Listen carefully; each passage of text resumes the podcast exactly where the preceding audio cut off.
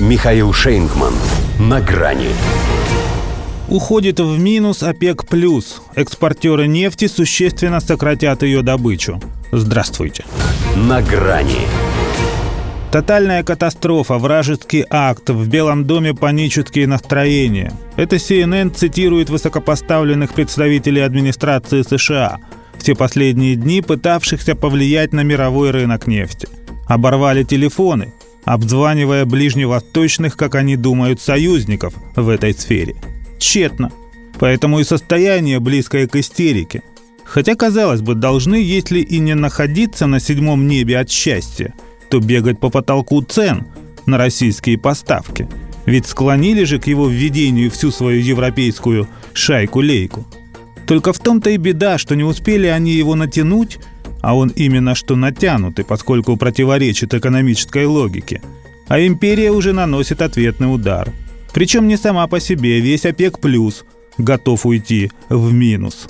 Financial Times еще до сегодняшней, кстати, первой с марта 2020 года очной встречи представителей стран-экспортеров в Венской штаб-квартире сообщила об их планах значительно ограничить добычу сырья именно для поддержания его стоимости на приемлемом для них уровне.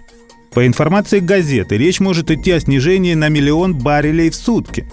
Агентство Bloomberg и вовсе умножает этот объем на два – не то чтобы все они так сильно переживали за Россию, хоть и коллеги по цеху, но все-таки конкуренты.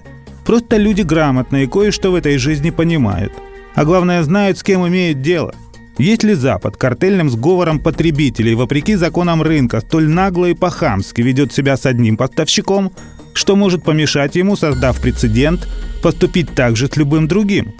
Аппетит приходит во время еды, а у этих даже до – поскольку разговоры о том, чтобы распространить ценовой волюнтаризм на весь углеводородный сегмент, уже ведутся.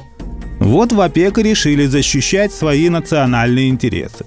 Потому что топтали они этот западный потолок с высоких нефтяных колоколен. А это значит, что всему золотому миллиарду теперь не поздоровится.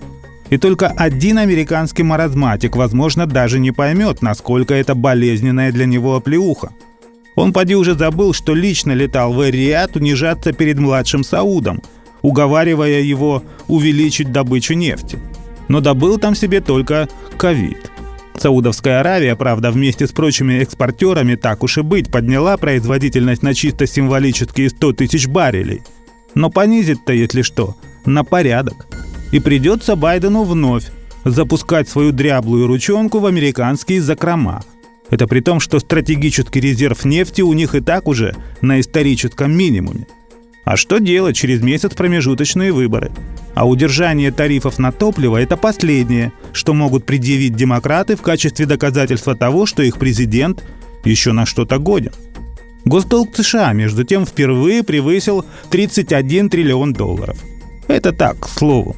Просто если стремясь к своему потолку вы достигаете дна, то это у вас не потолок – это вам крышка. До свидания. На грани с Михаилом Шейнгманом.